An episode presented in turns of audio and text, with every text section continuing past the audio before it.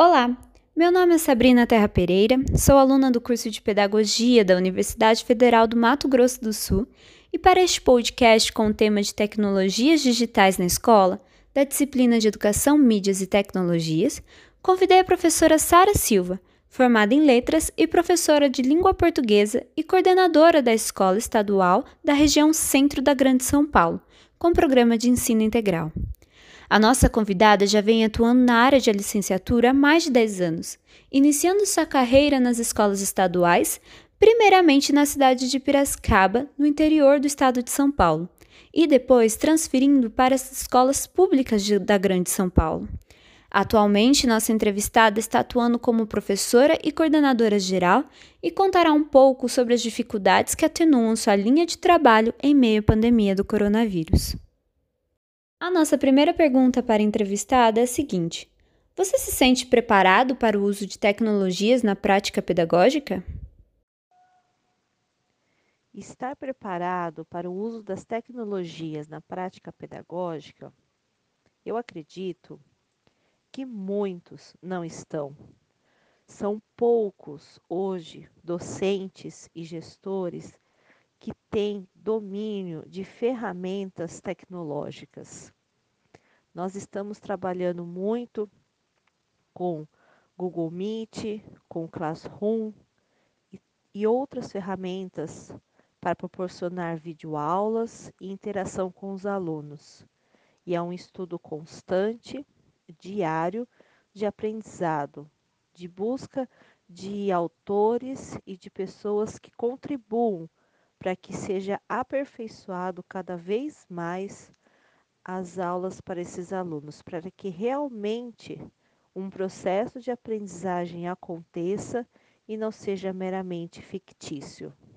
Mas você acredita que a estrutura física e tecnológica da escola, da sua escola, é adequada para o trabalho pedagógico com as tecnologias digitais?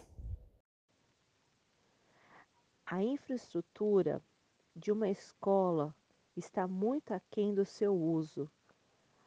Cada vez mais somos bombardeados por novas tecnologias, por novas ferramentas tecnológicas que vão propiciar um protagonismo maior de nossos alunos, porém as escolas não estão sendo equipadas, não há Wi-Fi para os alunos poderem utilizar as, não há computadores suficientes para os alunos e outros instrumentos como datashows e lousas digitais. Portanto, há muito ainda que se investir em infraestrutura dentro das escolas. Que tipo de trabalho você tem desenvolvido na sua escola, com seus professores, com seus alunos, que envolve tecnologias digitais? Em nossa escola, para o contínuo processo de ensino-aprendizagem, nós temos utilizado o Google Classroom, que é uma ferramenta do Google em parceria com a Secretaria da Educação. Por que o uso desta ferramenta? Porque todos os alunos têm acesso ao seu e-mail institucional. Dentro dessa ferramenta são montadas as turmas e cada professor consegue realizar as suas postagens, corrigi-las, dar notas e devolutiva aos alunos, e nós conseguimos acompanhar o processo de aprendizagem.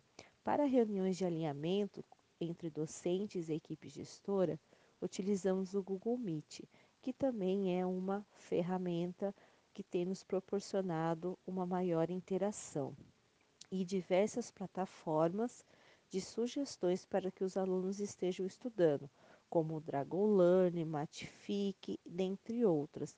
Tudo que possa estar proporcionando uma maior integração. Outras ferramentas, aí vamos dizer ferramentas físicas que utilizávamos na escola são é, o uso da lousa digital e de datashows. O laboratório de informática ele conta com 12 computadores então, também tem ali a sua parceria e a sua ajuda em meio a tudo isso. A sala de leitura conta com um Instagram extremamente ativo, com postagens diárias relacionadas às atividades da unidade escolar e o Grêmio Estudantil Também tem o seu Instagram, que ali eles realizam postagens também relacionadas às atividades da escola. Você acredita que os alunos se sentem mais motivados quando o professor usa dessas tecnologias nas suas práticas? Quanto ao aluno ser mais motivado com o uso de tecnologias pelo professor, aí é uma questão de metodologia. É como o professor utiliza essa tecnologia. Se nós falarmos da questão de aparelhos tecnológicos, como um data show, por exemplo, o professor realizar simplesmente uma aula de PowerPoint, que o professor, que o aluno, no caso, copia uma pergunta, responde uma pergunta e não há uma interatividade, não há uma busca de saber, o aluno não consegue exercer uma autonomia, a, a aula do professor vai continuar não sendo motivadora para esse aluno. Portanto, é uma questão também de metodologia. Como o professor vai utilizar?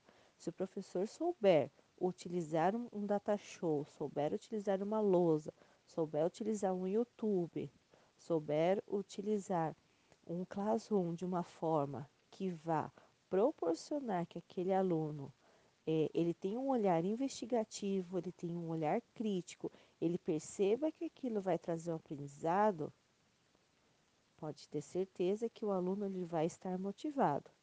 Então, acredito que uma motivação não é somente pela o uso da tecnologia, e sim como o professor media o uso dessa tecnologia nas suas aulas. É, nesse período de fechamento das escolas, a escola que você trabalha, ela está desenvolvendo atividades de forma remota? No período da pandemia, a minha escola sim está desenvolvendo atividades remotas. Ela já está desenvolvendo atividades remotas desde março, com pausa de 15 dias para as férias, e no dia 22 de abril voltou com as suas atividades. Nós estamos utilizando o Classroom com postagens diárias, divididas pelas áreas de conhecimento. E nossa escola é uma escola do programa Ensino Integral. Então, nós também temos a a parte diversificada, aulas de orientação de estudo, protagonismo juvenil, projeto de vida, eletivas e tecnologia. Todas as disciplinas estão aí desenvolvendo as suas atividades de acordo com as habilidades do bimestre, de uma forma que consiga também ter devolutiva dos alunos para é, permear esse caminho aí do processo de ensino-aprendizagem para verificar quais são as dificuldades e quais são os avanços dos alunos. Os alunos que não têm acesso ao Classroom, eles também estão sendo mediados por e-mail, WhatsApp ou até mesmo materiais impressos. Como tem sido o aproveitamento dos estudantes? É, todos os estudantes têm conseguido acompanhar as atividades e como vocês conseguem monitorar esse aprendizado deles? A organização dessas atividades, ela parte que nós chamamos de um alinhamento vertical. Primeiramente, a gestão, que é formada pela diretora, pelo vice-diretor e a coordenação, realiza o seu alinhamento, verificando quais são os pontos de ajustes e quais os caminhos a seguir de acordo com os documentos da Secretaria da Educação. Posteriormente, a PCG, a coordenadora, realiza uma reunião de alinhamento com os PCAs, que são os coordenadores de área, verificando também o que os PCAs trazem de suas reuniões. E posteriormente os PCAs realizam as suas os seus alinhamentos com os professores. Então, isso é o que nós chamamos do que? De alinhamento vertical. Nós vamos analisando etapa por etapa e esquematizando tudo o que deve acontecer na escola.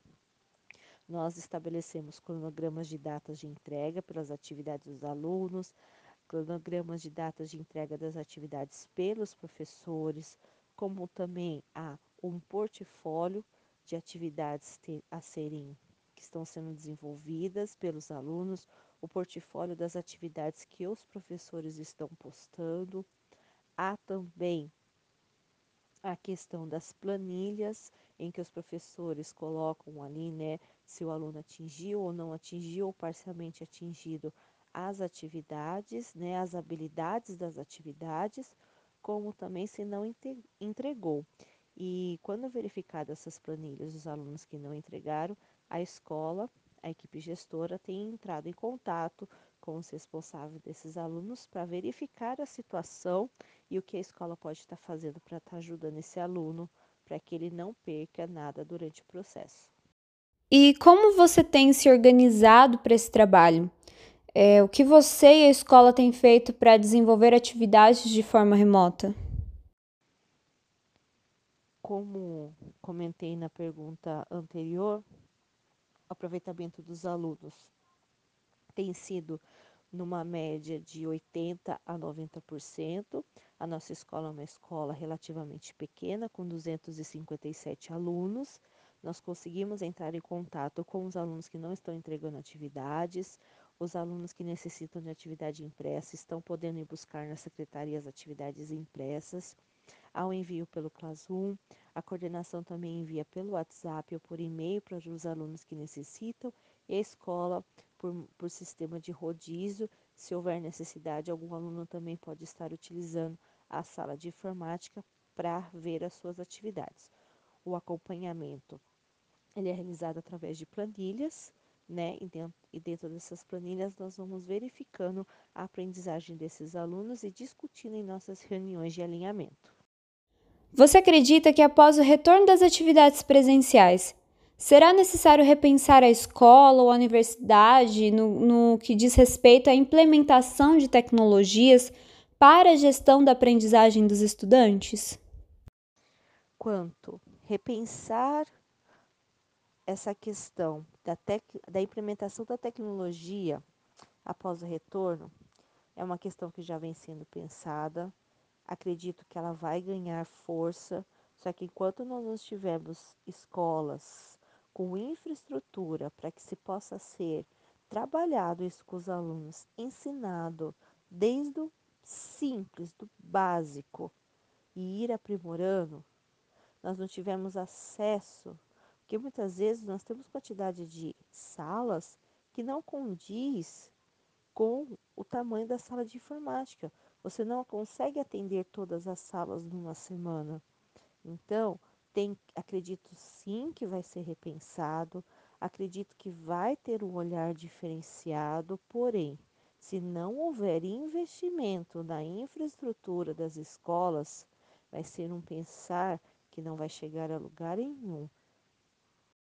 Primeiramente, gostaria então de agradecer a participação da professora, que reservou um tempo para nos responder essas perguntas e também nos atualizar e nos colocar um pouco a par do que está acontecendo, não só é, do nosso nicho aqui de Campo Grande, né, do Mato Grosso do Sul, como também outros estados, principalmente o estado de São Paulo, que é onde a pandemia está mais atacada, tem o maior número de vítimas, as escolas estão sem previsões de abrir, né? E também por perceber que lá também existem dificuldades, mesmo sendo o, o centro dos, é, de um dos estados mais importantes do país. Consequentemente, também percebemos que a educação ainda tenha muito a que desejar, principalmente com os seus recursos, principalmente com o preparo para os seus professores e alunos, e que fazem a gente perceber que muito, perdemos muito tempo em não se atentar ao uso da tecnologia, a não preparar os nossos professores, as nossas coordenações para o uso dessa tecnologia e agora que é tão requisitada e agora que está sendo tão necessária, é, temos que correr atrás do prejuízo. Percebemos que não é só é, que existem essas dificuldades em vários cantos, né? Mas novamente agradecemos a presença e que foi de muito bom aproveitamento as suas respostas e esperamos encontrá-lo em breve e que quando este momento tudo passar e que seus planejamentos, a sua equipe pedagógica, a sua escola esteja levando seus alunos para um aprendizado afetivo, um aprendizado onde as, as crianças estejam um aproveitamento 100%, apesar dessa dificuldade, apesar de, de ficarem dentro de casa e que tudo, este, de, é, tudo ocorra da forma certa. Ok? Muito obrigada e muito obrigada quem escutou e até mais. Tchau, tchau.